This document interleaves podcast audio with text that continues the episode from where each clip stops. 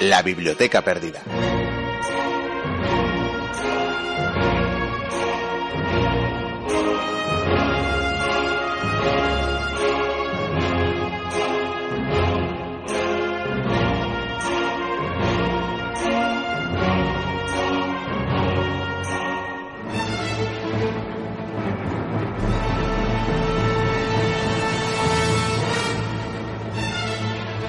Decía Eduardo Galeano que la historia es un profeta con la mirada vuelta hacia atrás, por lo que fue y contra lo que fue.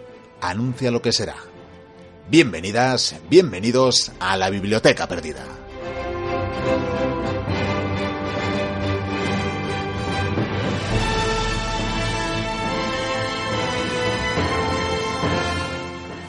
Como ya os anunciábamos al final de la temporada, en estos meses estivales os dejamos eh, una recopilación de algunas de las mejores secciones que os hemos ofrecido durante el último año. Recordad eh, que podéis seguir la Biblioteca Perdida en nuestra página web www.labibliotecaperdida.info, que también estamos en las redes sociales, en nuestros perfiles de Twitter y Facebook, y también, por supuesto, en el podcast de que os seguirá acompañando durante todo el verano. También podéis escribirnos, si así lo deseáis, al correo info arroba la Aunque no prometemos, eso sí, responder hasta bien entrado el mes de septiembre, que será cuando arranque la nueva temporada de la Biblioteca Perdida. Hasta entonces, sed felices y disfrutad del verano. Por hoy, comienza la aventura.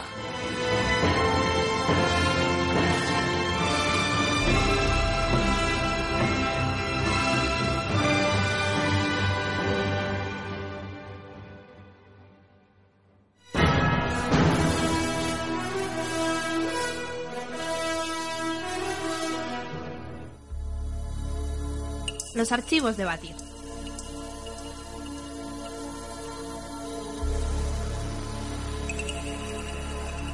Su entrada en los circos era suficiente para que las gradas temblaran de emoción ante el griterío de un público enloquecido. Sangre y honor. Desde el nacimiento de la República hasta el fin del imperio, aquellos hombres que dieron sus vidas para el gozo del pueblo llegaron a tener más fama que los grandes conquistadores. Muchos los llamaban dioses. Eran los héroes de la arena, eran los gladiadores. La arena del teatro, junto con el Circus Maximus, era sin lugar a dudas la mayor atracción para el pueblo de Roma. Desde sus inicios, allá por el siglo III a.C., la lucha de los gladiadores se había convertido en todo un acontecimiento. Muchos pasaban días enteros esperando comprar su entrada. Nadie quería perderse los combates de la arena. A medida que pasaron las décadas, los empresarios de la época comprobaron cómo los juegos se había convertido en un filón. Los esclavos eran sometidos a un tremendo entrenamiento. Aquellos campos eran las ludus, fincas preparadas para albergar a un buen número de gladiadores.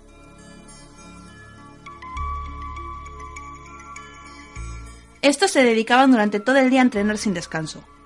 Pronto se hizo patente la cantidad de dinero que podía obtenerse por combate. Un buen combate podía proporcionar al gladiador mucho dinero, y por ello, al poco tiempo, muchos ciudadanos libres se aventuraron a iniciarse en la arena. Muchos lo hacían por deudas, pero muchos otros entrenaban sin descanso para conseguir fama y sobre todo fortuna. Mientras que la mayoría dejaba sus huesos en la arena, algunos fueron capaces no solo de sobrevivir. Muchas historias nos cuentan cómo los mejores gladiadores fueron obsequiados con la espada de madera, la rubis, símbolo de su libertad. Los pocos que fueron libres llegaron en algunos casos a convertirse en hombres ricos, mientras que la mayoría volvieron a la arena o bien se convirtieron en guardaespaldas.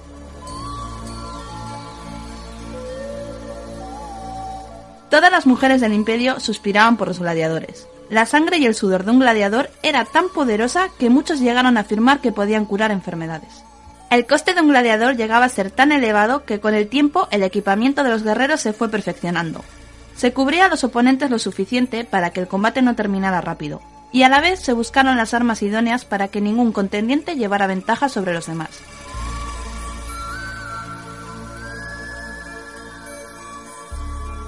Ricos y pobres, emperadores y plebeyos, todos tenían cabida en los juegos de los gladiadores. La ambición de aumentar este tipo de juegos llegó a tal punto que bajo la supervisión del emperador Vespasiano se construyó una de las maravillas del pasado, el Coliseo un enorme edificio preparado para albergar a miles de hinchas y fanáticos. Un monumento que hoy en día podemos ver en la capital italiana. Toda una obra maestra de los arquitectos de la Edad Antigua, que sin duda nos recuerda cómo no hace tanto tiempo la vida y la muerte iban de la mano. ¿O es que acaso no hemos cambiado tanto?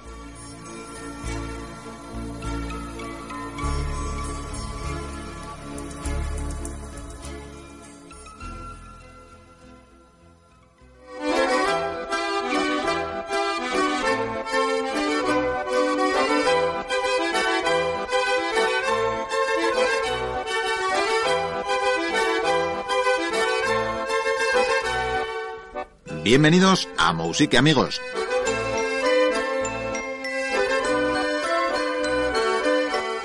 Retomamos esta semana el apartado de la Biblioteca Perdida donde os hablamos de la historia de la música.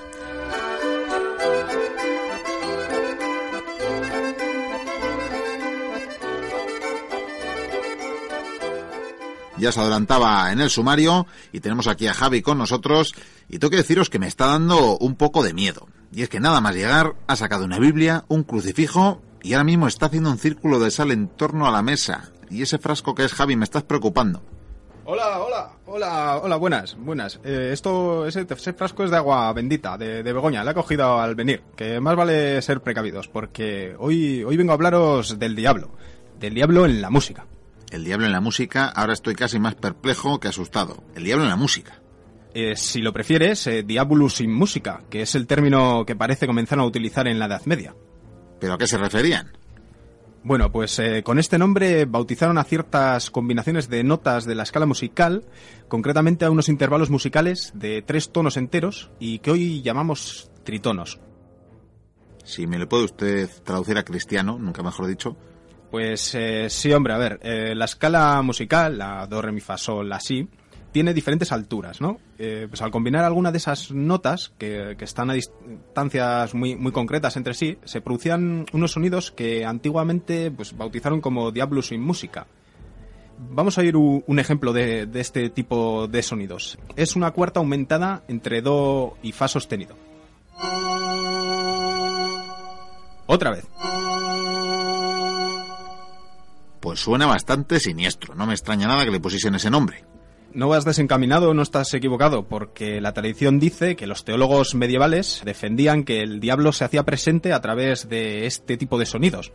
Por así decirlo, que, el demonio se colaba en el mundo a través de ellos. ¿Una puerta hacia el maligno, quizás? algo así, y por eso se dice que llegaron a prohibir su uso. Sonidos prohibidos, libros prohibidos, el caso me parece que era prohibir. Bueno, en este caso, más que una prohibición impuesta, casi sería una omisión casi voluntaria, ya que los, músicos y los compositores de, esta Edad Media o de este principio de la música escrita iban a evitar este tipo de sonidos, estos intervalos, porque les resultaban desagradables, como, como nos sucede a, a nosotros. Y tan es así que todavía la teoría musical actual los define como disonantes, es decir, que no son agradables al oído. Quizás les venga entonces la fama de esa omisión. Pues podría ser. Lo cierto es que en los inicios de, la música religiosa y los primeros cantos polifónicos como el gregoriano o las composiciones para órgano, esos sonidos se evitarían casi, casi de motu propio, ¿no? Por estridentes y desagradables, como hemos dicho. Y es que si con las diferentes obras trataban de plasmar o transmitir valores de pureza, misericordia o bondad, con esas obras religiosas, es lógico pensar que también debieron establecer o, fijar sonidos que representarían lo contrario, ¿no? Y qué mejor para identificar al, al maligno, al, diablo, al demonio, que esos sonidos que nos resultan tan incómodos a una hora. Pues sí, pues sí. Seguramente fue un tabú musical más que cualquier otra cosa. una cuestión de gustos musicales y formas de entender la música. Aún así, se ha dicho que la Iglesia persiguió o censuró a quienes usaron estos sonidos, pero lo cierto es que en los archivos inquisitoriales eh, no aparece ningún procesado, ni menos, ni mucho menos ningún condenado por tales usos, ¿no? Es más, alguna de las obras para órgano de, de Perotin, compuestas entre el siglo XII y siglo XIII, suenan bastante disonantes y, de hecho, no hay documento medieval alguno que utilice el término diabolus sin música y sí que hay indicaciones, eso sí, en manuscritos que aconsejaban evitar ese tipo de sonidos. Vamos, que se aconsejaban era más una moda. Y dime entonces de cuándo serían las primeras referencias a Diabolus in Música. Los primeros documentos que emplean ese nombre son de 1700 y pico. Eh, Johann Matterson, por ejemplo, nos deja escrito que los antiguos cantores, aquellos que estudiaban solmisatio, una especie de solfeo primitivo, vamos, sería el nombre en latín, llamaban a ese desagradable intervalo mi contra fa, que es la combinación de esas notas que hemos comentado antes, o satán en la música. Me dices entonces que las primeras veces que usaron ese nombre se remontan al 1700. Curioso porque creo que es precisamente en esa época cuando se extiende el uso de los tritonos en la música, ¿no? Pues sí, no te falta razón, porque seguramente el hecho de atribuir el término diablo sin música y las connotaciones pues negativas que conlleva, seguramente tenga que ver con la costumbre renacentista de atribuir pues todo tipo de elemento oscuro negativo a esos hombres del medievo que les precedieron, eh, seguramente.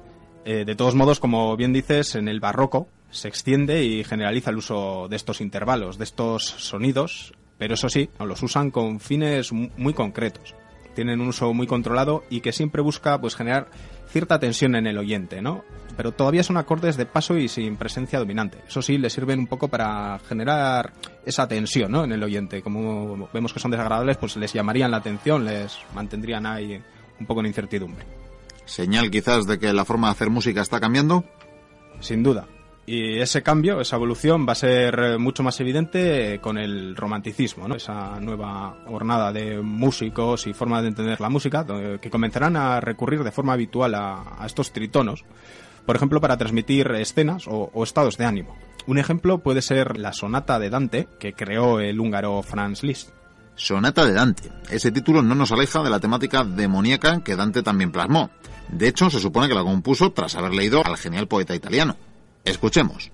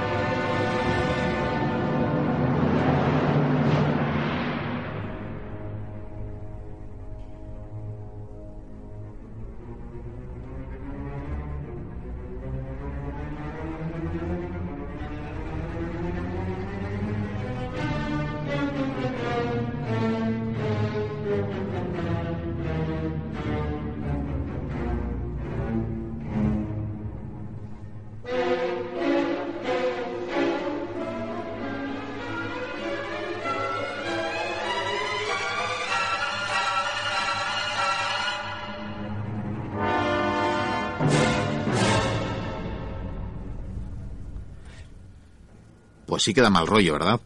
Y ya en la música clásica moderna, otro que recurrió a los tritonos, ¿podría ser Wagner? Sí, efectivamente. Y bueno, un buen ejemplo de este autor pues sería El ocaso de los dioses, ¿no? Es esa obra que, que, creó. Pero bueno, em, la siguiente obra que vamos a oír es de un compositor más cercano en el tiempo y menos conocido. El polaco Krzysztof Penderecki, que es un compositor y director de orquesta que en los años 70 compuso una obra que se llama El sueño de Yakov, se basó para ello en un pasaje de la Biblia, en la que Jacob eh, eh, sueña con una escalera por la que los ángeles ascienden y descienden del cielo. Y bueno, por muy temática religiosa que fuese, Penderecki transmite una idea bastante claustrofóbica, casi aterradora de, esta experiencia divina y utiliza, utiliza los trítonos de una manera muy evidente. Bueno, antes de darle al play, cubríos con la manta hasta las orejas, amigos, y agarrados a un crucifijo por si las moscas.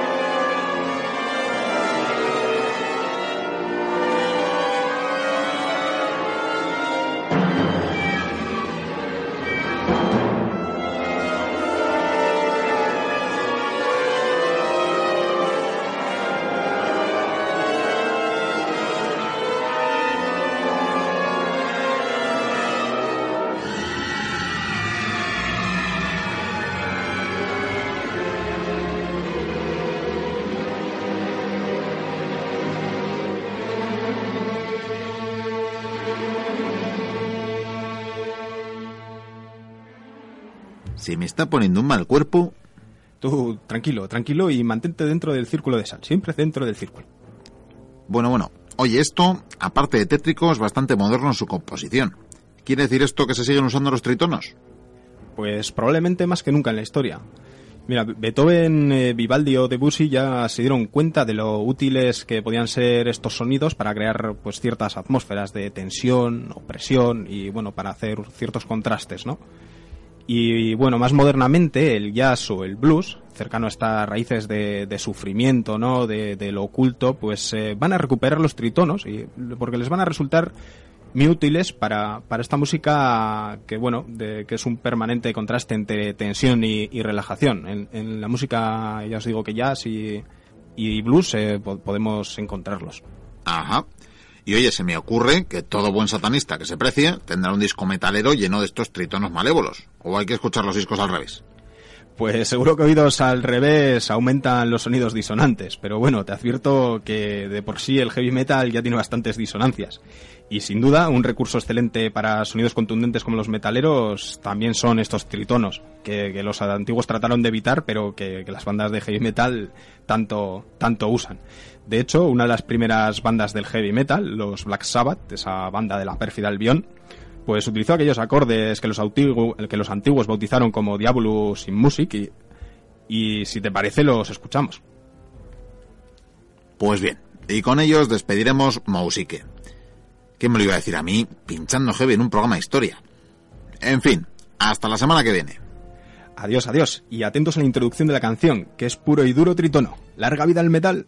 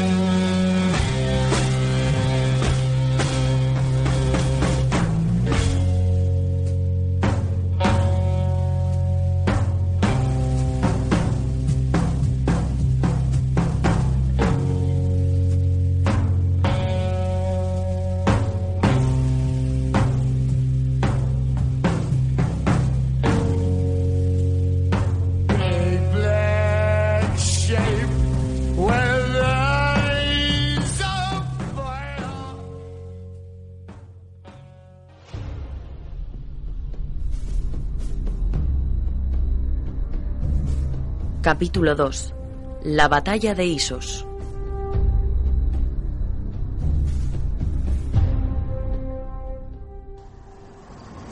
El gran Heracles. Toda grandeza proviene de una pérdida. Incluso a ti, algún día los dioses te juzgarán con severidad. Cuando sea rey como tú, padre. No tengas prisa, hijo. Lo arriesgas todo. Mi padre me envió a la batalla antes de que yo supiera combatir. Cuando maté a mi primer hombre me dijo, ahora lo sabes. Entonces le odié, pero ahora entiendo bien por qué. Los reyes no nacen, Alejandro. Se forjan con firmeza y sufrimiento.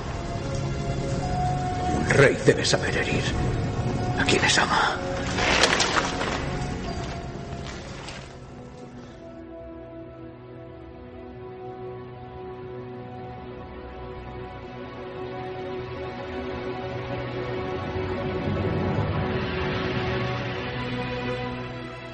Aquellas palabras resonaban con fuerza en la mente de Alejandro. Subido a lomos de su fiel caballo bucéfalo, observaba cómo los primeros rayos de luz comenzaban a asomarse por las montañas. Aquel día sus hombres formaron antes del amanecer. Era una estrategia muy arriesgada, pero había que ponerla en práctica.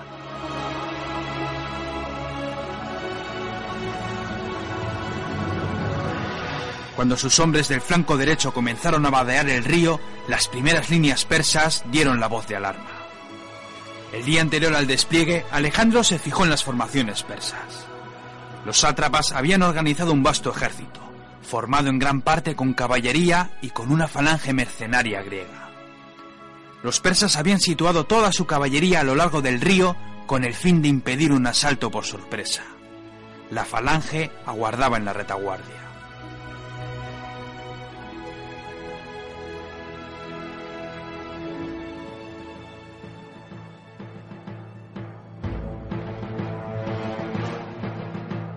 Alejandro optó por la estrategia utilizada por su padre. Situó la falange en el centro. La izquierda estaría conformada por la caballería tesalia al mando de su fiel Parmenio. Alejandro comandaría la derecha. El flanco derecho estaba formado por infantes y por tropas con proyectiles. Mientras estos avanzaban surcando el río, su general se mantuvo firme con su caballería de compañeros. Tras el griterío persa, Alejandro observó cómo todo el frente comenzó a formar a toda prisa. Los infantes de la derecha comenzaron a entablar un combate contra la caballería enemiga. Aquella era la señal pactada. Tras el primer envite, todo el ejército macedonio se puso en marcha.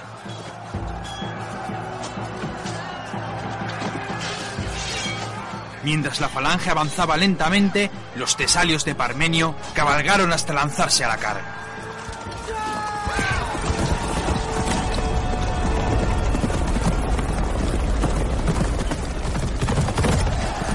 El choque de las dos caballerías resonó por todo el campo de batalla.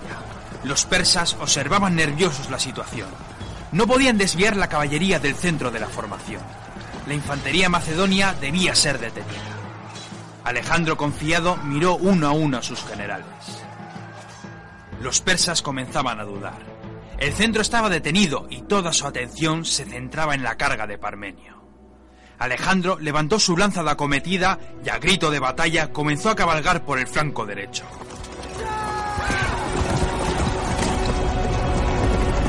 Los compañeros de Alejandro siguieron a su líder que iba a la cabeza del ataque. Los compañeros rodearon a la caballería enemiga y tras girar toda la formación, estos cayeron sobre el flanco enemigo.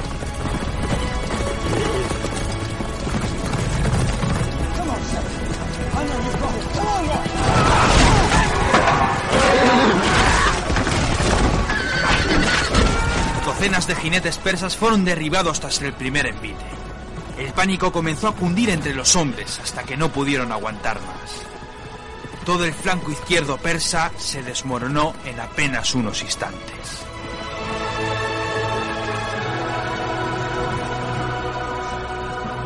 A lo largo de la línea, la caballería comenzó a correr por su vida.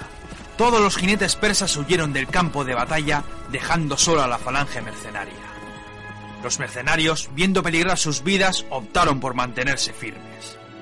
Si resistían la cometida, quizás podrían salvar sus vidas. Cuando la falange macedonia chocó con la mercenaria, los compañeros y los tesarios rodearon por completo la formación enemiga. Tras una sangrienta matanza, los griegos traidores capitularon. Sobre el campo de batalla yacían más de 7.000 muertos, además de 2.000 prisioneros mercenarios.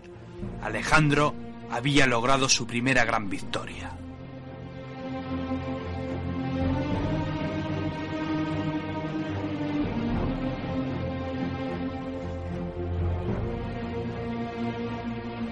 Semanas antes, tras haber cruzado el estrecho que separaba Asia de Europa, Alejandro se encontró de lleno con un ejército formado por los sátrapas.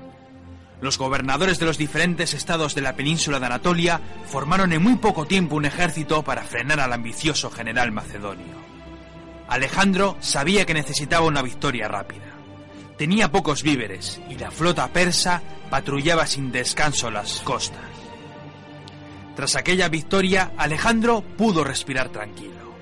Gracias al oro y las provisiones del ejército enemigo, los macedonios pudieron acampar a sus anchas por toda la península. Ciudades como Mileto y Halicarnaso fueron sometidas. Apenas hubo resistencia.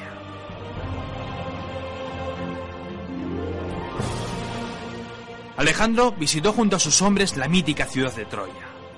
La legendaria ciudad que soportó 10 años de asedio se encontraba en ruinas.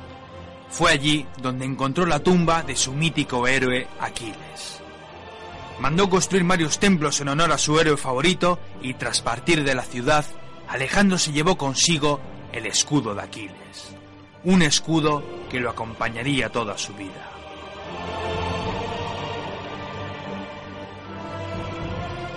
Tras tomar varias ciudades costeras, Alejandro se desvió con su ejército para visitar la ciudad de Gordio. En aquel lugar existía una leyenda además de un extraño objeto. Un nudo. Una cuerda completamente enrollada imposible de soltar. La leyenda decía que aquel que fuera capaz de soltar el nudo se convertiría en el nuevo soberano de Asia.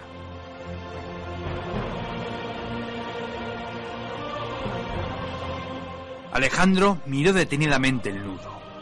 Desenfundó su espada y con un certero tajo rompió la cuerda. Superaría todas las pruebas a las que estaba destinado a enfrentarse. Si era necesario, lo haría de manera violenta. Nadie iba a detener al conquistador macedonio. Había que redefinir la estrategia para seguir con aquella campaña. Necesitaban mantener intacta su ruta de abastecimiento. Sin embargo, la costa mediterránea estaba plagada de naves persas. La flota macedonia era insignificante como para entablar un combate. Había que ir más allá. Alejandro planteó un cambio de ruta. No avanzarían hacia Persia. Ya tendremos tiempo para conquistar Babilonia. Dejemos del tiempo que necesite Darío para formar su nuevo ejército. Mientras tanto, viajemos al sur. Conquistemos todas las ciudades costeras hasta el mismísimo Egipto. Sin puertos donde cobijarse, sus naves se pudrirán en el mar.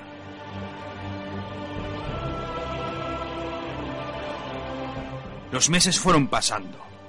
Casi un año después del envite en la batalla del Gránico, Alejandro y los suyos comenzaron a viajar hacia el sur.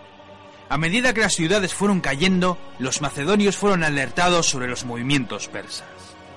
Darío en persona comandaba un poderoso ejército de unos 80.000 hombres.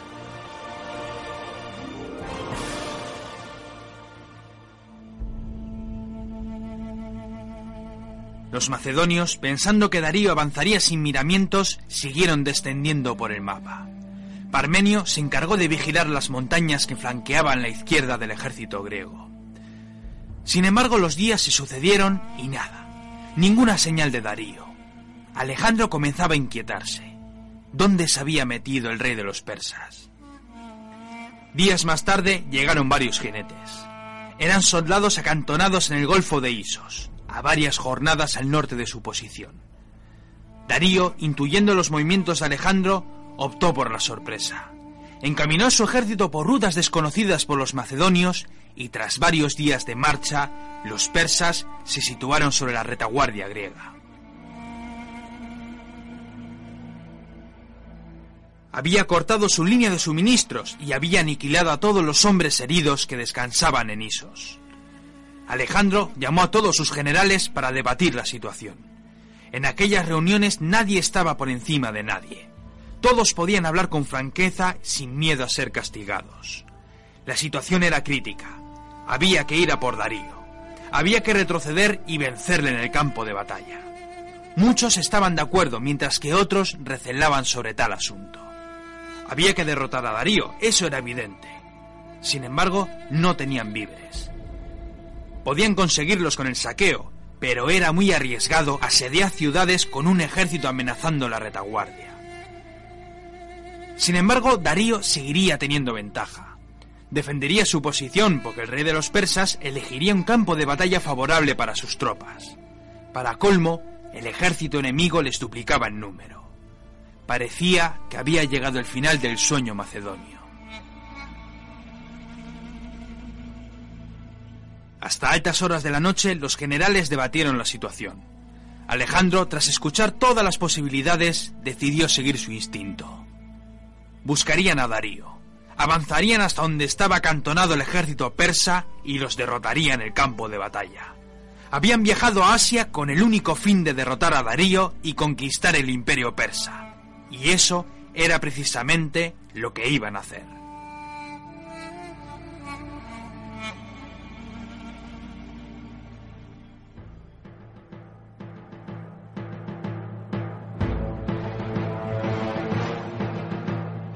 Tras varias jornadas, los dos ejércitos acamparon uno enfrente del otro. Darío se había trincherado tras el río Pínaro. A su derecha estaba el golfo de Isos, protegiendo su flanco. Aquella noche Alejandro volvió a reunirse en su tienda con sus generales. Todos estaban muy tensos. Confiaban en la veteranía de sus hombres, pero desconfiaban del ejército enemigo. Había que cruzar un río para luchar frente a los persas. El flanco derecho enemigo estaba cubierto y Darío contaba con el doble de jinetes. Alejandro comenzó a lanzar palabras de ánimo a los suyos. Enseñando sus cicatrices de batalla les dijo que Darío no era un dios, era un mortal como todos ellos. Se podía vencer, solo había que luchar con coraje. Al día siguiente todos tendrían su oportunidad de mostrar a todos un valor desmedido en la batalla vencerían al ejército persa cortando la cabeza de la serpiente. Había que matar a Darío. Sin su general, el ejército persa lucharía sin ojos y sin oídos.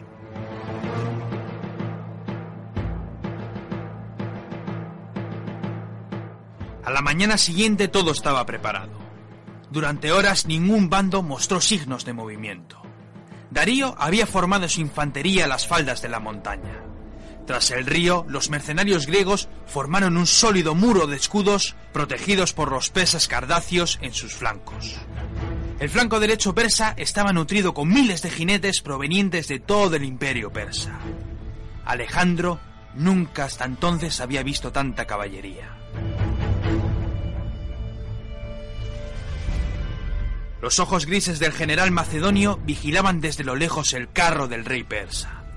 Darío junto a su guardia personal, esperaba en el centro de la formación.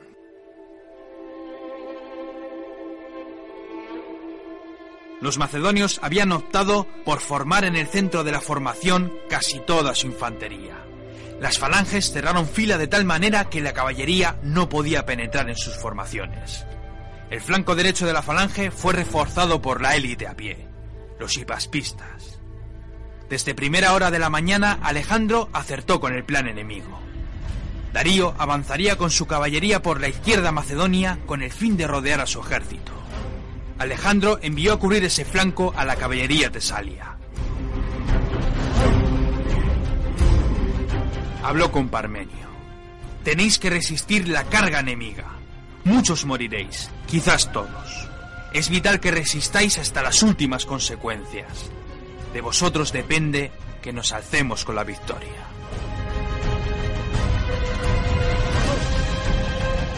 Parmenio se situó con sus tesalios en el flanco izquierdo. Resistirían, por los dioses que iban a resistir.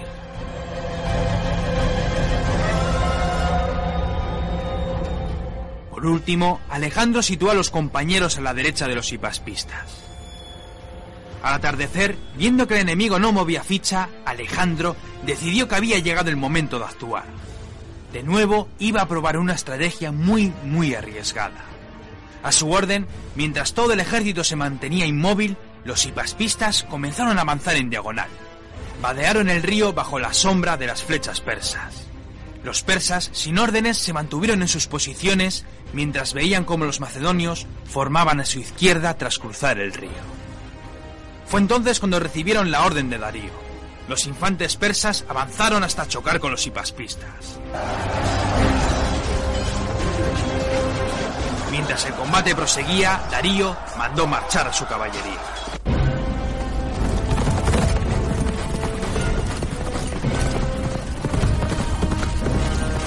Parmenio comenzó a animar a sus hombres. Podía ver como miles de jinetes avanzaban lentamente vadeando el río. Por lo menos eran cinco o seis veces más que ellos. Parmenio siguió ensalzando las virtudes y el valor de sus hombres. Coraje, les dijo. Corajes, jinetes tesalios. Luchar con valor este día y hartaros de matar persas. Los hombres reían mientras los persas formaban en la orilla del río. Parmenio levantó su lanza y gritó a toda la formación. Los tesalios se lanzaron a la carga. Los persas hicieron lo propio, provocando un choque ensordecedor.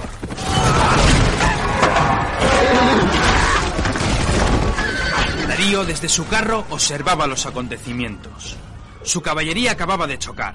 Sería cuestión de tiempo que rebasasen a los macedonios para después tomar el flanco enemigo. En su otro extremo, sus infantes luchaban con determinación. Fue entonces cuando sus ojos se abrieron de par en par. Tras el avance de los hipaspistas, entre ellos y la falange había surgido un hueco. Darío sintió unos escalofríos al observar cómo por ese pasillo avanzaban casi dos mil jinetes pesados macedonios. Los compañeros surcaron el campo de batalla galope hasta entrar de lleno en aquel pasillo. La sorpresa fue mayúscula. Los persas no tuvieron tiempo de racionar. Antes de que se hubieran percatado, las lanzas de los compañeros habían comenzado a atravesar los cuerpos de los infantes.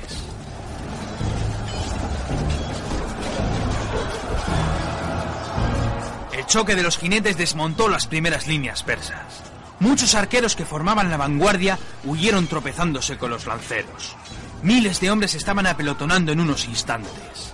Los jinetes macedonios siguieron acometiendo con sus lanzas.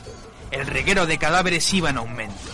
Los caballos tenían dificultades para avanzar entre tanto cuerpo tendido en el suelo.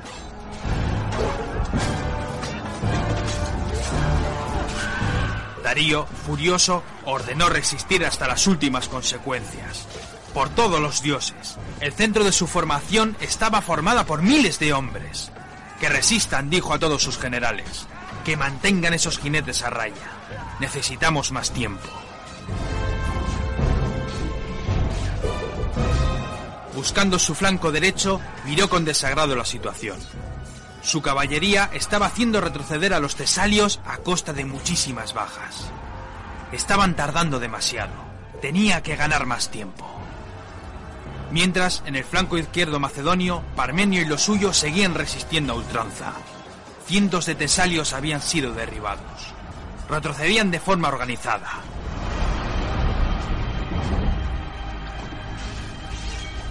En el flanco derecho, el general macedonio vigilaba con detenimiento a los tesalios. Resistían como titanes, pero era evidente que no soportarían aquella situación por mucho tiempo. Mandó avanzar a la falange. Cuando cruzaron con dificultades el río, las arisas macedonias se estrellaron con los escudos persas. La batalla estaba en pleno apogeo. Casi todo el mundo estaba combatiendo en un frente o en otro. Darío ya no podía controlar a sus tropas, solo podía mirar. La situación para los macedonios era crítica. Parmenio se desmoronaba por momentos. Los compañeros, al igual que la falange, luchaban muy bien, pero los persas le superaban ampliamente en número. Había llegado el momento de cortar la cabeza de la serpiente.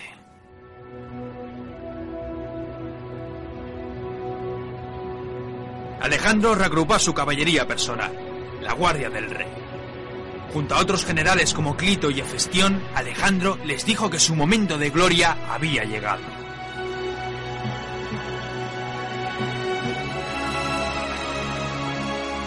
Poco más de un centenar de jinetes se agruparon en torno al general macedonio. Alejandro les dijo que la fortuna favorece a los audaces, que buscasen la gloria en el campo de batalla. Vamos a matar a Darío, les gritó.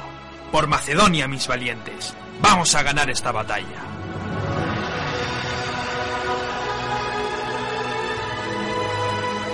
Alejandro comenzó a cabalgar entre el griterío de sus hombres. Como un sólido bloque, los jinetes comenzaron a cruzar en diagonal todo el campo de batalla.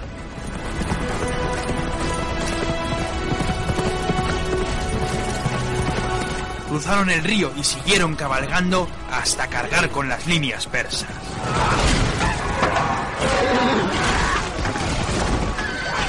Darío no daba crédito a lo que veían sus ojos. Alejandro había cargado al centro de la formación, junto con los compañeros y la falange. Había cargado a la batalla con el único fin de matarlo.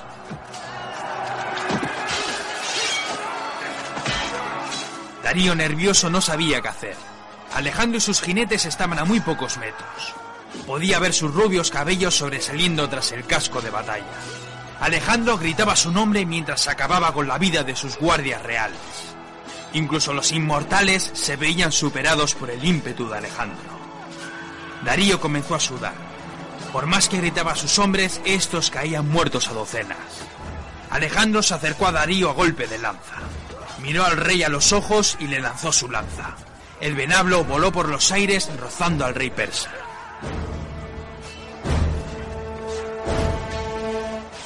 Darío sintió la muerte en sus ojos y con un grito ordenó a su conductor que los sacara de allí. El carro de Darío atropelló a muchos hombres en la huida. El rey de los persas había abandonado el campo de batalla.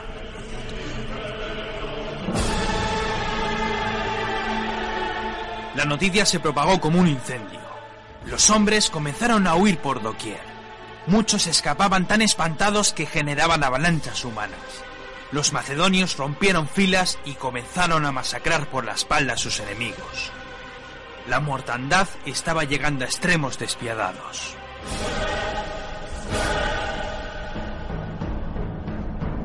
Todo el ejército persa fue desmoronándose por momentos. Casi todo el ejército huía por su vida, mientras que los macedonios cercenaban más y más almas. La caballería persa tenía la victoria al alcance de su mano, pero en cuanto vieron la estampida, abandonaron el combate y huyeron del campo de batalla. Parmenio y los pocos que quedaban con vida no podían ni gritar. Estaban hasta arriba de sangre. Sus armaduras de lino eran completamente rojas. Muchos tenían tantas heridas que no sabían si era su sangre o la de sus enemigos la, que manchaba sus ropas. Sea como fuere, habían resistido, tal y como se lo había pedido su rey Alejandro.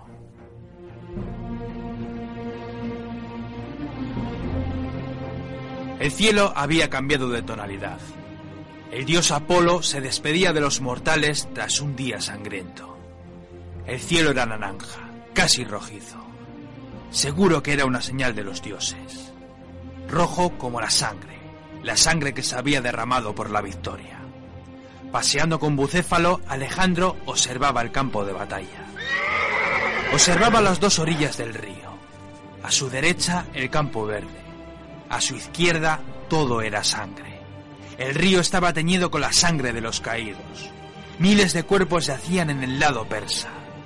Había muchos macedonios muertos en la zona de los combates. Sin embargo, en las zonas donde se provocaron las estampidas, solo había montañas de cadáveres. Los hombres vitorearon a su general. Habían vencido al ejército persa. Habían derrotado al rey más poderoso del mundo. Todo era gozo y alegría. Veinte mil persas habían dejado sus vidas en el campo de batalla. La victoria había sido completa. Sin embargo, Alejandro se alejó con su caballo. Miraba el firmamento. Las primeras estrellas comenzaban a brillar en el techo del mundo. Alejandro se lamentaba. Sí, hemos vencido, pero Darío se ha escapado. Será cuestión de tiempo que organice un nuevo ejército. Juro por Zeus que al igual que no existen dos soles, tampoco existirán dos reyes persas. Nos volveremos a encontrar, Darío. Tardo o temprano nos volveremos a encontrar.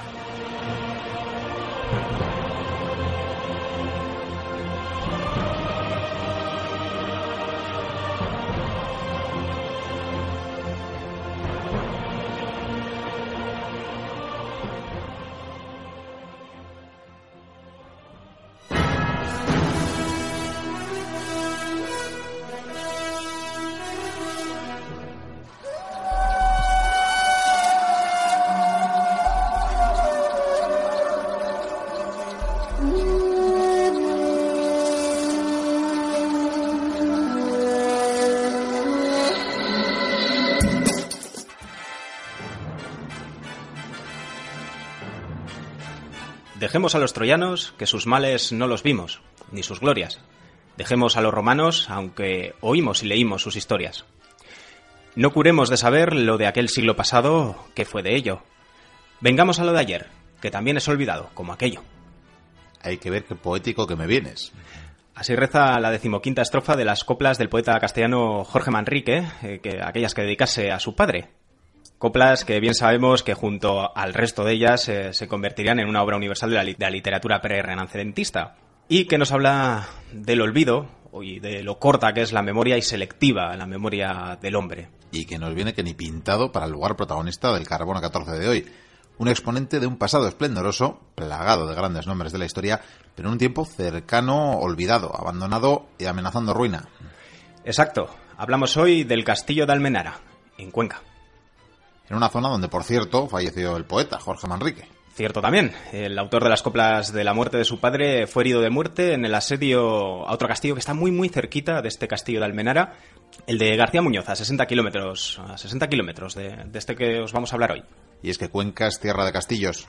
Indudablemente. Fue una tierra en disputa largos años. Primero estuvieron ahí los romanos, eh, después los visigodos, bueno, antes también los celtíberos, eh, luego vinieron los musulmanes, los árabes eh, y finalmente los cristianos. Y el paso y el guerrear de todas estas gentes pues dejaron esta tierra plagada de fortificaciones. De hecho, nuestro protagonista de hoy, el castillo de Almenara, tiene su origen en una construcción árabe. Hasta el nombre nos hace bastante referencia directa a este pueblo. Almenara, del árabe clásico Manará, lugar donde hay luz y un término que hace referencia al fuego que se hacía en las, atalayas o las torres para dar aviso de la cercanía del enemigo. Bien, eh, es una hipótesis que algunos eh, defienden, aunque hay otras en relación al, nombre de este, de este castillo, de la propia sierra. En cualquier caso, es indudable que existía una fortificación anterior a la que en la Alta Edad Media edificaron los cristianos y así se atisba en alguna de las ruinas de este primitivo castillo. Y desde luego el emplazamiento en la Sierra Jarameña es inmejorable. Sí, aún a día de hoy las vistas son impresionantes y debió resultar un lugar estratégico, así lo describen los archivos de la Orden de los Caballeros de Santiago. A ver, déjame el pergamino. Almenara, castillo llamado también Santiago de Jalameña, fabricado por la Orden en suelo propio para refrenar a los moros del Obispado de Cuenca. Da sobrenombre a la Puebla de Almenara y se hace visible a gran parte de la Mancha Alta. Este castillo se debió hacer hacia 1177. Oye, estos de la Orden no hacen referencia a ninguna construcción anterior. Ya sabes que al enemigo ni agua y tampoco reconocer méritos, eh, méritos, eh, aunque sean constructivos.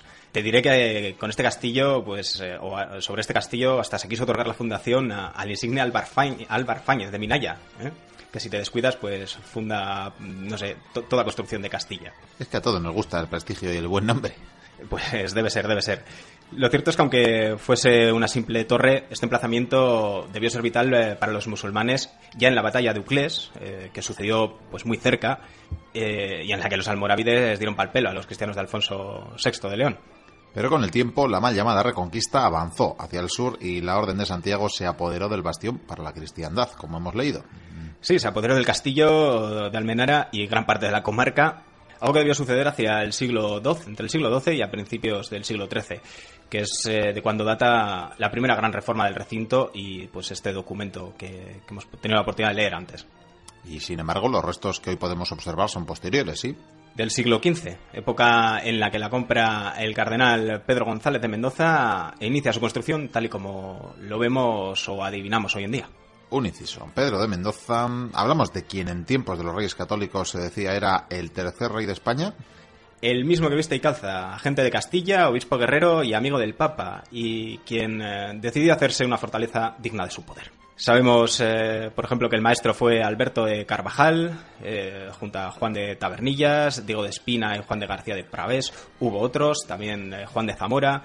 El caso es que tenemos los datos de que Carvajal, este primero que mencionábamos, cobró al parecer unos 10.000 maravedíes al año y 45.331 maravedíes destinados a la compra de material y a contratación de hombres. Ya podría pagarlos ya, porque el cardenal este era uno de los responsables de la expulsión de los judíos de España, lo que seguro le reportó Pingues beneficios. Bueno, ya sabes que todos estos prebostes eh, tenían precisamente porque se lo quitaban a otros y, sus construcciones los delatan.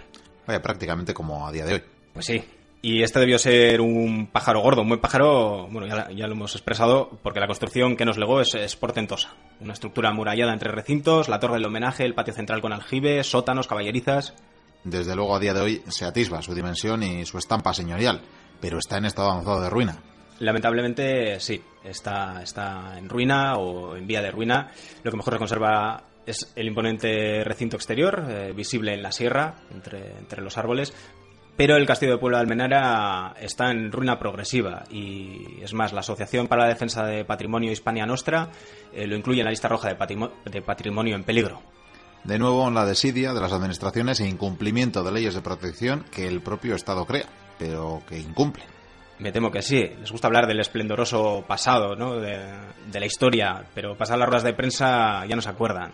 De ahí esas coplas eh, que hemos leído al comienzo de la sección de Jorge Manrique, ¿no? Que aún siglos, eh, siglos después eh, siguen estando vigentes. En fin, para quien no podáis visitarlo, o quienes lo hagáis, comprendáis mejor estas ruinas, o si queréis ojearlo en internet, os damos ahora una descripción de 1578 que nos habla de su esplendor. Así aparece descrito en las relaciones topográficas de Felipe II.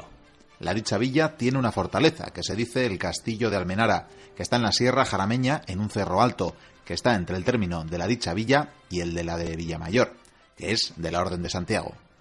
Tiene tres puertas principales. La primera está en la primera cerca, hacia poniente, y la otra junto al rebellín, y la otra en el cuerpo de la fortaleza. Y hay una cerca que tiene seis cubos, y la dicha cerca diez pies de ancho. Tiene unos sótanos antes de llegar al patín a la redonda del aljibe, que son caballerizas, que podrán estar en ellas 100 caballos y sus portales y zaguán.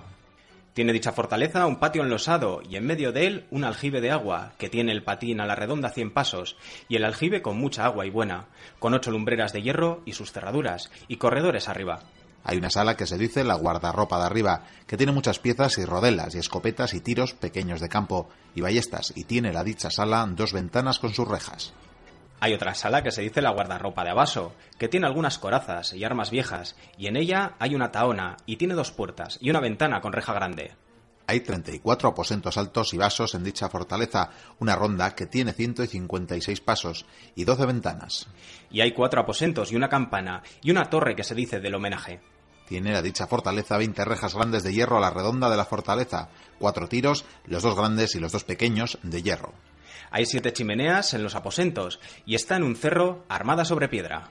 Merece sin duda el castillo de Almenara su conservación y una visita, tal y como nos recomendaba nuestro oyente Juanjo Iglesias. Una visita que además podéis combinar con un paseo por la sierra o la visita a otros castillos que abundan en estas tierras de Cuenca, como el Castillo del Monte, aquel donde el infame Charlton Heston eh, rodase o encarnase a don Rodrigo Díaz de Vivar el Cid. Pero eso os lo contaremos en otro Carbono 14.